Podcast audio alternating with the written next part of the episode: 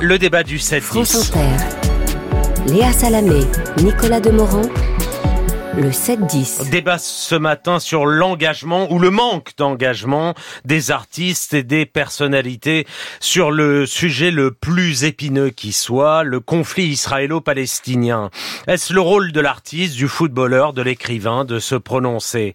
Il y a le piège de la parole et le piège du silence. Et on sent bien depuis l'attaque du Hamas contre Israël un malaise généralisé dont on va débattre donc ce matin avec deux avocats, Jean-Pierre Et Francis Spinner. Euh, bonjour à tous les deux, merci d'être là. Plusieurs personnalités de la communauté juive ont dénoncé le silence des artistes après les massacres commis par le Hamas le 7 octobre en Israël. Certains, silences m'ont terrassé, a dit Delphine Orviller, qui dénonce une faille empathique majeure. Il me tue ce silence, a dit la chanteuse Keren ou encore l'animateur Arthur qui appelle ses amis, artistes, comédiens, humoristes, sportifs à réagir. Ne restez pas silencieux, arrêtez d'avoir peur, votre silence les tue une seconde fois. Vous aussi, Francis Pinard, vous avez été surpris, voire choqué par ces silences Oui, parce qu'il y a des artistes qui d'habitude sont beaucoup plus prolixes sur des sujets moins importants. Si quelqu'un se tait tout le temps, vous n'allez pas lui reprocher son silence. Mm. Mais quand vous avez des grands bavards qui brusquement deviennent muets, euh, ça pose évidemment des questions. Mm. Et vous? Et vous, Jean-Pierre Mignard? Oui, je pense que surtout cette catastrophe, c'en est une elle brise les gens. Et elle les, brise, elle les sépare. C'est-à-dire que s'il y a du mutisme, c'est parce qu'il y a un effondrement de beaucoup de personnes qui, de manière presque pavlovienne, intervenaient ici ou intervenaient là. Ce sujet est un sujet intime pour les Français. Parce que nous sommes un pays qui a sa responsabilité dans l'histoire de la Shoah. Si un peuple effrayé a voulu trouver un refuge, eh bien, la France, l'Europe porte une responsabilité. Nous avons des communautés extrêmement importantes de, juifs et de musulmans français. Donc nous sommes dans un débat intime, ce qui explique, à mon avis, pourquoi il y a une sorte de sidération, et je dois le dire, d'effroi d'effroi, de peur, vous dites. Oui, le silence s'explique aussi par une forme de peur, c'est ça que vous dites Parce que nous sommes effrayés par ce qui peut advenir. Euh, nous, sommes, savons ce qui est advenu des, des gens qui ont été massacrés le 7 octobre. Il n'y a pas de mot pour ça. Et puis nous, nous, nous, nous assumons maintenant les risques d'une population civile dont nous pensons que soit les femmes ou les enfants, elle n'est pour rien, elle ne peut pas être considérée comme complice du Hamas. Donc nous sommes effondrés. La peur vous êtes d'accord avec euh, oui, Vous êtes d'accord avec Jean-Pierre Mignard Ce silence s'explique par la peur, la peur que ça dérape, la peur que la première communauté juive fasse face face face je, je suis d'accord en partie avec Jean-Pierre Mignard parce qu'il y a des gens qui effectivement ont peur, et puis il y a des gens qui sont lâches, et puis il y a des gens qui pensent mal, et donc euh, il n'y a pas que la peur qui est la cause du silence. Euh, alors parfois, quand on en entend certains, on se dit que le silence serait mieux.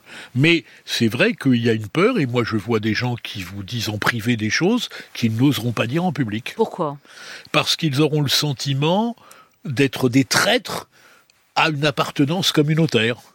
Et donc ils vous disent oui, oui, mais mais si je dis ça, on va me dire que. Euh, et donc euh, la peur, elle est aussi liée au sentiment que au lieu d'analyser les choses froidement, en tant que citoyen, on analyse les choses par rapport à un réflexe communautariste. Des lâches, dit Francis Spinner. Oui, il y, a des, lâches. Il y a aussi, mais il a raison. Mais sur ce point, il y a des difficultés aussi. C'est-à-dire, à qui va-t-on parler lorsque l'on veut la paix, la protection des personnes? On ne peut parler qu'à Israël. Donc, on soutient et on s'engueule. On va pas parler au Hamas, ça veut rien dire. On parle pas au Hamas. Donc on est dans un conflit épouvantable où il y a une population civile, des gens massacrés et un gouvernement euh, civilo-militaire, qui est le gouvernement actuel d'Israël. À qui on parle et, donc nous reprenons à notre compte les divisions qui existaient à l'intérieur de la société israélienne, qui étaient vraies. Moi, je pense que Israël porte une responsabilité, notamment dans sa politique coloniale, mais ça justifie évidemment pas euh, les massacres. Je pense même que le Hamas est, est une malédiction pour les Palestiniens. Faut oser le dire. Moi, je soutiens le peuple palestinien. Je dis le Hamas est une malédiction pour lui. Mmh.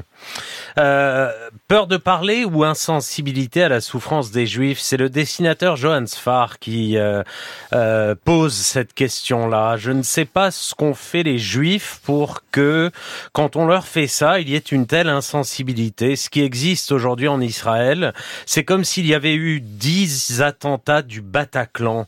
Euh, vous pensez qu'il y a une insensibilité, Francis Piner Je pense pas, je la constate. Quand vous entendez ce qui s'est passé, euh, on parle de dix Bataclan. Je suis désolé, c'est pas le Bataclan, c'est pire quand vous avez euh, des femmes éventrées, toutes les atrocités dont on a entendu parler c'est pas la mort instantanée, la fusillade, l'attentat terroriste. C'est le crime sadique, euh, perpétré, euh, jouissif de la part de ses auteurs. C'est de la monstruosité. Et que cette monstruosité puisse laisser des gens insensibles, oui, ça interroge. Hmm. Jean-Pierre Minard, vous êtes d'accord? Oui, je, suis d'accord au sens où on ne peut pas parler à ces gens-là. C'est-à-dire que, vous savez, quand il y a une guerre, il y a, deux États, il y a un antagonisme, on peut parler aux deux États. On peut dire à l'un et à l'autre, euh, modérez-vous, réfrénez euh, votre, vos, pulsions, parce qu'elles peuvent vous conduire d'ailleurs à commettre des choses graves. Israël n'est pas à l'abri de commettre des choses graves d'ailleurs. Mais euh, on ne peut parler qu'à Israël, on ne peut pas parler aux autres. Ça n'a pas de sens. Alors, ce que dit Francis sur l'insensibilité, c'est vrai, je l'ai déjà remarqué, et je trouve que ça, c'est quelque chose de gravissime, c'est quasi anthropologique, parce que je pense que la page la plus grave de l'histoire du monde, c'est Auschwitz. Et je pense qu'à partir d'Auschwitz, on peut se dire que l'humanité peut le pire. On ne dépassera jamais ça. Et donc, je pense que si on n'a pas cette sensibilité qui va au-delà du peuple juif et qui est notre propre Mais humanité, alors essayez d'aller plus loin. Comme expliquez-le, Jean-Pierre Mignard, vous notamment, qui, qui, êtes, vous le dites, vous avez été depuis toute votre histoire un défenseur des Palestiniens, oui, de, le dire, de l'OLP, etc. Donc de venir dire ça aujourd'hui, essayer d'expliquer d'où elle vient cette insensibilité. Pourquoi cette insensibilité quand il s'agit des Juifs? Alors d'abord parce que premièrement, il y avait de l'antisémitisme et je vois pas pourquoi il se serait évaporé à la suite de la création de l'État d'Israël. Et deuxièmement parce que la division du monde, le, le, le, le bloc de l'Est et puis le bloc, euh, on, beaucoup ont considéré effectivement qu'Israël devenait une sorte de porte-avions de l'Occident, a été embarqué dans, dans, dans les guerres euh, euh est-ouest. C'est aussi ça. C'est d'ailleurs ce qui, ce qui transparaît un peu aujourd'hui. Hein. Et puis, euh, l'antisémitisme, ça existe. Hein. Francis Brunner. Parce qu'il y, y, a plusieurs insensibilités, si vous permettez. Il y a l'insensibilité dans une partie du monde arabe qui diabolise les juifs dès l'enseignement, dans les manuels scolaires, qui est l'ennemi absolu. et donc, hein, et donc il y a une espèce de déshumanisation. Il y a ensuite des gens qui, par calcul politique, cyniques, euh, sont totalement dans l'insensibilité parce qu'ils sont finalement des gens qui découvrent leur personnalité. Quand euh, je vois les gens de la France insoumise euh, qui viennent dire ah non, c'est pas des terroristes, mais c'est ceci, mais c'est cela, on ne discute pas, on ne pinaille pas par rapport à un tel événement. On doit tout de suite dire ce qui vient de se passer est répugnant et monstrueux, quitte après à faire des analyses politiques plus ou moins douteuses. Et donc on voit qu'il y a aussi des gens cyniques. Il y a le cynisme, il y a la culture ou l'absence de culture, il y a l'éducation de la haine, qui depuis des années a lieu quand vous voyez certains manuels scolaires, quand vous entendez qu'il faut éradiquer, que c'est le mal absolu, c'est d'ailleurs ce que vient de faire le Hamas. On a tué des gens tout simplement parce qu'ils étaient juifs et parce qu'on veut débarrasser la terre de Palestine des juifs. Donc vous avez une insensibilité par un détournement de la foi religieuse et vous en avez une par cynisme politique. Jean-Pierre Mignard Moi je suis d'histoire chrétienne, je suis chrétien, donc je sais très bien aussi comment le christianisme, le catholicisme a véhiculé une, des monstruosités vis-à-vis des, vis-à-vis des juifs. Donc, oui, il y a eu le concile Vatican III. De... Oui, mais ça a mis du temps, mon cher Francis. oui. Précisément. Ça a mis du temps. Donc nous en sommes là. Je pense qu'aujourd'hui, la question qu'on doit se poser, moi c'est ce qui me terrifie, c'est demain et après-demain. Il y aura une entrée dans Gaza, il y aura des combats terribles, les gens du Hamas seront tués, ben, tant pis pour eux, ils l'ont cherché, des, soldats israéliens sont tués, beaucoup d'enfants, etc., et de femmes et d'hommes qui ne sont en rien des complices, au sens où pour être complice, il faut savoir.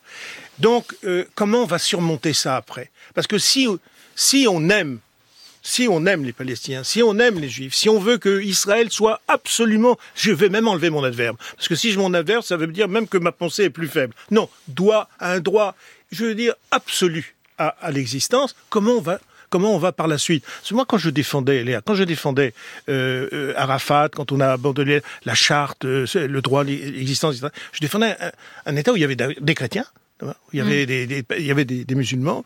Euh, C'était laïque. Hein, il était quand même, en tout cas, pas laïque, mais en tout cas, il était nationaliste. Et on sait ce que c'est, nous, les nationalistes. Avec la guerre d'Algérie, il a fallu discuter avec des résistants nationalistes. Mais on voit bien que là, c'est la fin du nationalisme arabe. Et là, ça a été remplacé par le Hamas, donc un mouvement eh ben religieux. Et c'est qu'on voit que la religieuse Si on veut défendre les droits des Palestiniens, on ne hein. peut que souhaiter la défaite du Hamas. Oui.